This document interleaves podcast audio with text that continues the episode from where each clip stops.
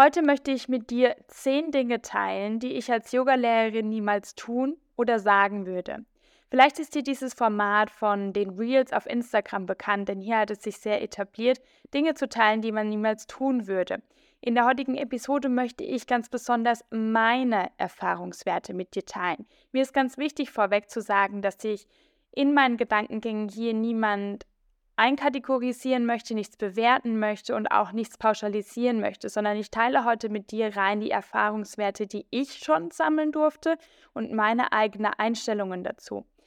Ich bewege mich dabei auch gleichzeitig so ein bisschen aus der Komfortzone, denn ich möchte uns mehr dazu sensibilisieren und auch ermutigen, unsere eigenen Erfahrungen und vor allem auch unsere Werte ganz offen miteinander zu teilen, damit wir uns gemeinsam so einen wunderbaren Erfahrungsschatz ansammeln können, von dem wir dann auch lernen und uns lernen dürfen und ja, uns auch inspirieren können. Deswegen wünsche ich dir jetzt ganz viel Spaß bei dieser Episode. Ich freue mich, wenn du mir deine Gedankengänge dazu dalässt und vielleicht hast du ganz andere Erfahrungswerte oder ganz andere Dinge, die du niemals tun würdest als Lehrerin. Und freue mich hier auf einen ganz regen Austausch über meinen Instagram-Kanal Business of Yoga Academy. Ganz viel Spaß beim Zuhören.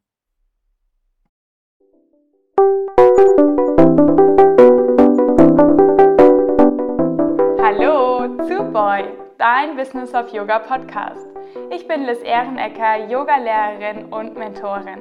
Hier tauchen wir gemeinsam in die Yoga- und Mindfulness-Branche ein. Wir beschäftigen uns mit Themen wie Business- und Community-Aufbau, wertbasierte Angebote und authentisches Marketing. Wie schön, dass du dir die Zeit nimmst, dir die heutige Folge anzuhören. Heute möchte ich mit dir über ein sehr besonders sensibles Thema sprechen, was ich als Yogalehrerin nie in meiner Klasse tun oder zu meinen Schülerinnen sagen würde. In der heutigen Episode dachte ich mir, man könnte doch auch mal ein aktuelles Instagram-Format nutzen und es in eine Podcast-Folge umsetzen.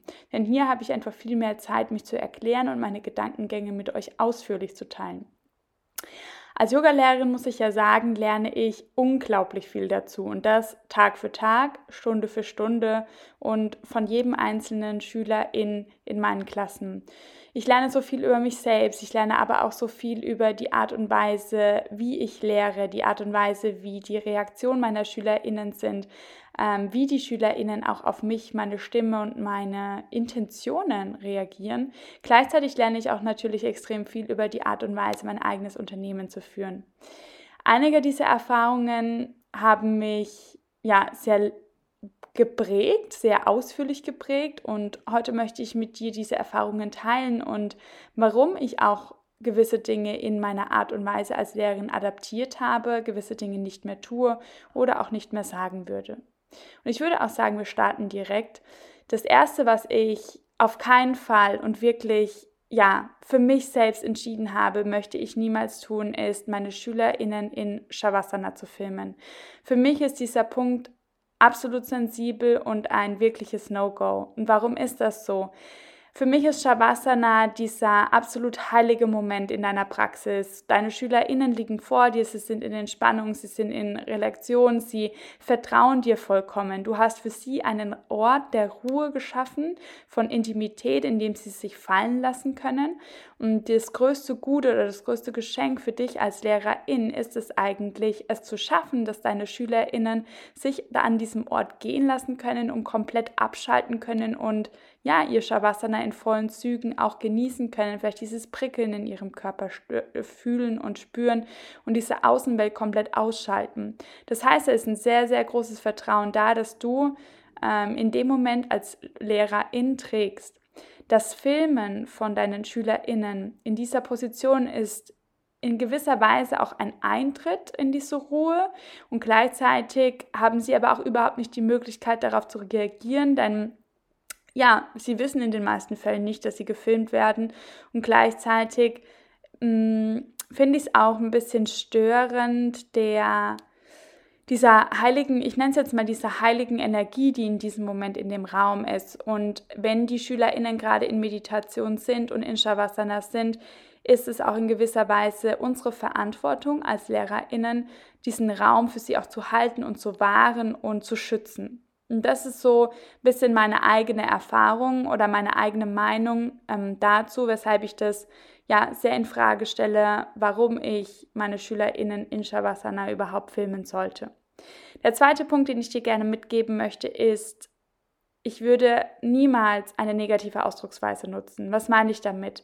Ich würde zum Beispiel niemals sagen, wenn das zu viel für dich ist oder wenn das nicht möglich ist. Das sind Ausdrucksweisen, die in gewisser Weise Trigger hervorrufen können bei deinen SchülerInnen. Und man muss auch bedenken, dass jeder Mensch und jeder Körper komplett einzigartig ist. Was für den einen oder die eine leicht zu sein scheint, kann für eine andere Person vollkommen herausfordernd sein.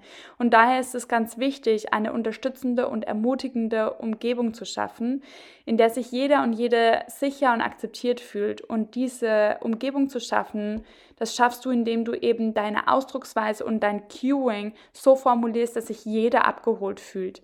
Indem ich zum Beispiel nicht sage, wenn das für dich zu viel ist, dann wähle Variante 2, sondern zu sagen, ich biete dir hier unterschiedliche Optionen, bitte wähle die Option, die für dich am passendsten ist. Option Nummer 1, Option Nummer 2, Option Nummer 3 zum Beispiel.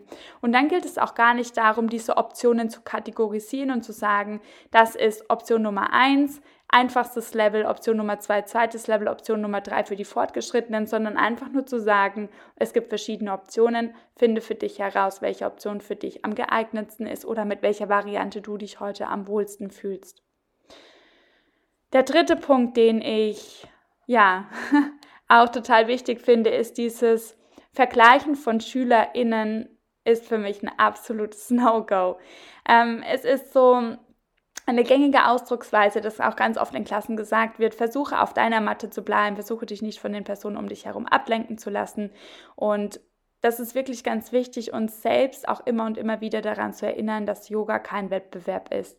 Ich würde immer versuchen oder ich würde ja, ich würde immer versuchen, die Personen nicht miteinander zu vergleichen oder in so einer Art und Weise zu sprechen, dass es den Eindruck haben könnte, dass die Person X jetzt gerade eine sehr gute Yoga-Praxis hat, weil sie kann den Arm um das Bein herumschlingen und Person Y hat eine schlechte Yoga-Praxis, weil sie bekommt den Fuß nicht mal in die in die Richtung, in die der Fuß gehen soll. Also ich übertreibe das jetzt ein bisschen, aber ich glaube, ihr wisst schon ungefähr, was ich damit sagen will. Also es geht mir im Endeffekt darum, wirklich unterstützende Ausdrucksweisen zu wählen und den SchülerInnen auch nicht das Gefühl zu geben, oh, jetzt muss ich aber mal gucken, was die anderen so machen. Ähm, oder gewisse Personen immer und immer wieder hervorzurufen in einer Klasse oder ähm, gewisse Positionen hervorzuheben oder sonstiges. Versuche immer in deiner Ausdrucksweise eine eine Art zu finden, dass deine SchülerInnen niemals das Gefühl haben, ich muss jetzt von meiner Matte wegblicken und muss schauen, was die anderen tun oder muss gucken, was sie damit meint, was ist denn besonders toll und was kann denn der oder die besonders toll, sondern immer versuchen, das zu unterstützen, dass jede und jeder auf der eigenen Matte bleiben kann. Ein nächster und wichtiger Punkt, den ich finde, ist das Vermeiden von unrealistischen Erwartungen. Also jeder Mensch ist in einer ganz anderen Phase seiner Yoga-Reise und ich würde nie von meinen SchülerInnen verlangen, mehr zu tun, als sie können oder sie dazu drängen, eine Pose zu erzwingen, die für sie nicht stimmt.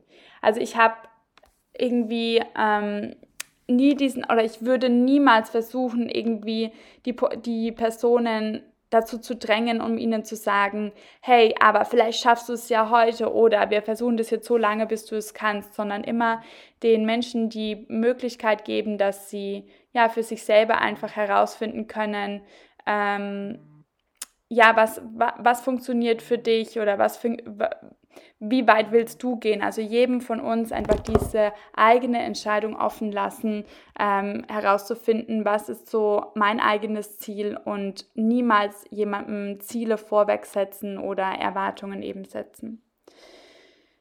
Ein ganz wichtiger Punkt, und der ist für mich immer wichtiger geworden, besonders auch beim Yin-Yoga, aber auch genauso beim Vinyasa-Yoga, ist dieses Erkennen und Respektieren von Grenzen. Wenn du das Gefühl hast, du möchtest deine SchülerInnen ähm, assistieren und du möchtest ähm, sie auch adjusten, indem du sie anfasst oder ähm, irgendwelches anderes Queuing oder das Gefühl hast, du musst heute Feedback zu irgendetwas geben, tue das niemals ungefragt. Es ist eine persönliche Grenze von jeder Person und jede Person sollte selbst entscheiden dürfen, möchte ich angefasst werden oder möchte ich nicht angefasst werden. Gebe jeder Person die Möglichkeit, eine Entscheidung zu treffen und gebe niemals ungefragtes Feedback. Ich meine, das ist ja eine ganz gängige Regel, auch in jeglicher ähm, Businessform oder auch Kommunikationsform. Ähm, niemals über deine SchülerInnen urteilen oder ihnen ein Feedback geben, wenn sie dich nicht aktiv danach gefragt haben, denn ja, das ist einfach nicht deine Rolle, sondern ähm, sei einfach da, wenn Fragen sind und ähm, gebe Antwort auf die Fragen, die dir gestellt werden.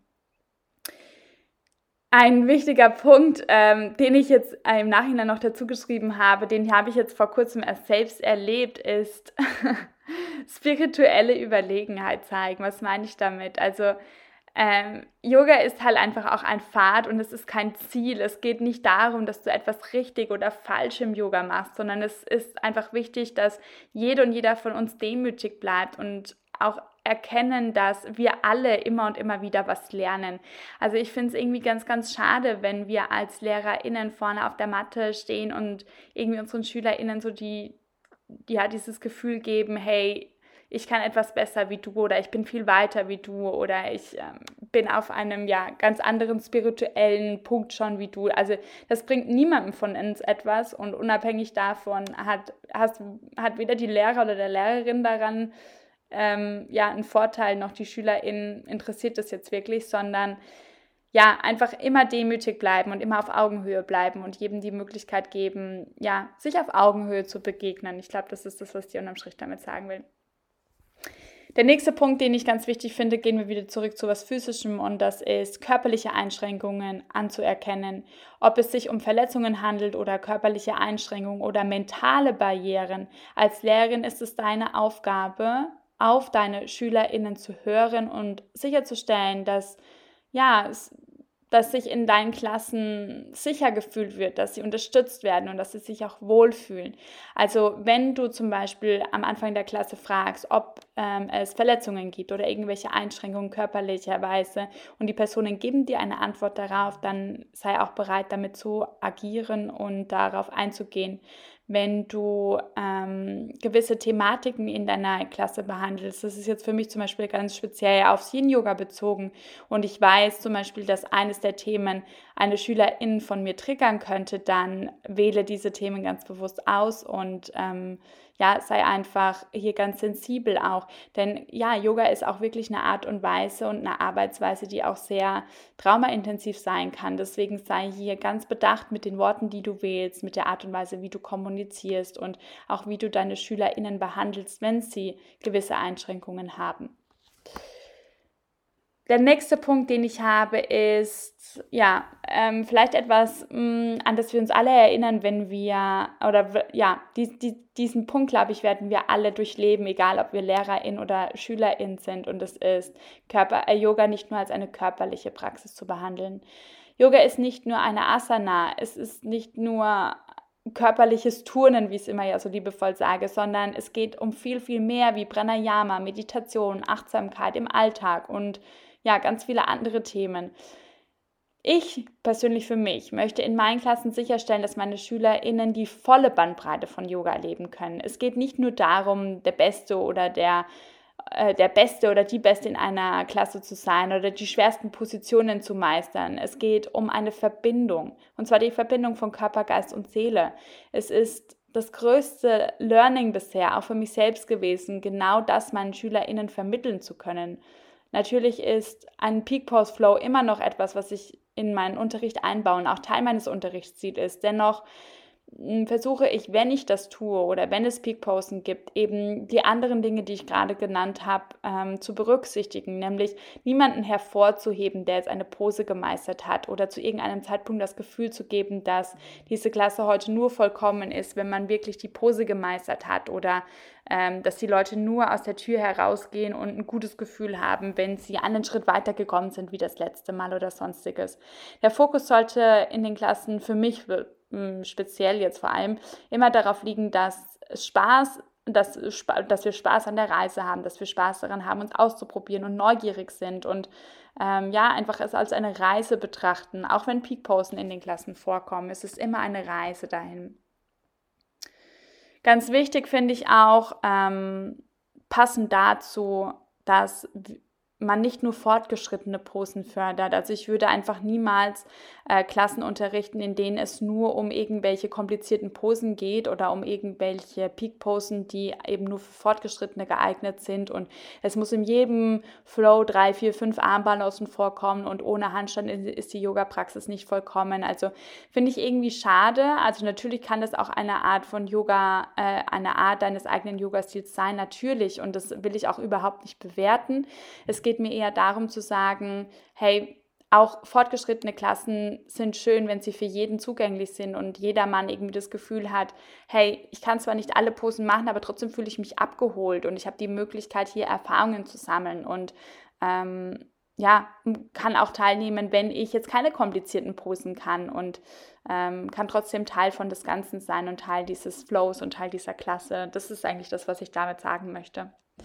Der letzte und wichtigste ähm, Abschlusspunkt, glaube ich, ähm, ist, ich würde niemals nicht authentisch sein. Also als Lehrerin finde ich es unglaublich wichtig, authentisch zu sein und die eigenen Grenzen zu kennen und Herausforderungen anzuerkennen. Es ist, ja, ich glaube, wir sind einfach alle Menschen, wir sind alle auf dieser Reise zusammen und jede Lehrer und jede Lehrerin ist auch, wenn sie unterrichtet, in jeder einzelnen Klasse auf ihrer Yoga-Reise. Und das ist ein wunderbares Geschenk, wenn man das anerkennen kann und wenn man authentisch ist in dem, was man machen möchte, wenn man Entwicklung zulässt, wenn man zulässt, dass man sich in seinem Yoga-Stil, in seinen Unterrichtsarten entwickelt, wenn man neue Ansichten gewinnt und wenn man auch Fehler macht. Also authentisch zu sein bedeutet auch imperfekt zu sein und Fehler zuzulassen und trotzdem ganz nahbar mit deinen SchülerInnen zu sein und ähm, trotzdem dir ganz treu zu bleiben und dem Konzept und diesen Werten, die du eben nach außen vermitteln möchtest. Also wenn du zum Beispiel jetzt sagst, ähm, ich habe gewisse Prinzipien in meinen Klassen, die ich einfach immer einhalten möchte, sei das jetzt zum Beispiel ähm, den Raum zu räuchern oder Musik abzuspielen oder sonstiges. Ähm, und du, dir wird von irgendjemand anderem gesagt, dass das nicht passt oder dass äh, ein Schülerin, eine Schülerin zum Beispiel von deiner Musik äh, sich nicht abgeholt fühlt oder einfach nicht gesprüht werden soll, dann musst du für dich selbst überlegen, okay, ist es mir jetzt wirklich das wert, dass eine Person das gesagt hat oder bleibe ich einfach meinem eigenen Schema, meinen eigenen Werten und dem, was ich nach außen verkörpern will, treu ähm, und muss dann eben mich auch damit anfreunden, dass, nicht, dass ich nicht für jeden und jedermann den Cup of Tea sein kann, ähm, aber trotzdem zumindest meinen eigenen Werten damit treu bleibe. Genau. So, ich hoffe, ich habe jetzt mit meinen zehn Punkten, die ich heute mal rausgeschrieben habe, niemanden hier getriggert, sondern ich wollte damit einfach nur mal ein bisschen meine Gedanken teilen und zwar ausführlicher wie in einem Instagram-Reel, welche Dinge ich so lernen durfte und die sind vor allem, das sind jetzt so meine eigenen, ja, eigenen Erfahrungswerte und Dinge, die ich persönlich halt niemals machen würde. Es kann ja sein, dass du da eine ganz andere Meinung hast. Ich bin auf jeden Fall offen und freue mich für einen Austausch und ein respektvolles Miteinander. Und ja, wie gesagt, auch wir als LehrerInnen lernen ja extrem viel voneinander. Deswegen freue ich mich, wenn wir da in den Austausch gehen, wenn du da bei Instagram mal vorbeischaust und mir auch was in den Fragesticker reinschreibst oder mir einfach deine Gedanken dazu da lässt, auf den Weg, den noch immer du wählen möchtest. Und ich freue mich, wenn ich dann auch eure Erfahrungen oder eure Don'ts und Do's als Yoga-Lehrerin mit den anderen teilen kann. Vielen, vielen Dank fürs Zuhören. Wenn diese Podcast-Folge für dich interessant war und du jemanden kennst, für den es auch interessant sein kann, hier Teil von unserer Community zu werden, dann teile ihn doch gerne ähm, über, das Share, über den Share-Button mit deinen Freundinnen und lasse doch gerne eine Sternebewertung da, denn damit hilfst du mir, dass der Podcast noch weiter gesehen wird. Ich wünsche dir jetzt einen ganz tollen Tag, spread your wings, Yogi, und bis ganz bald.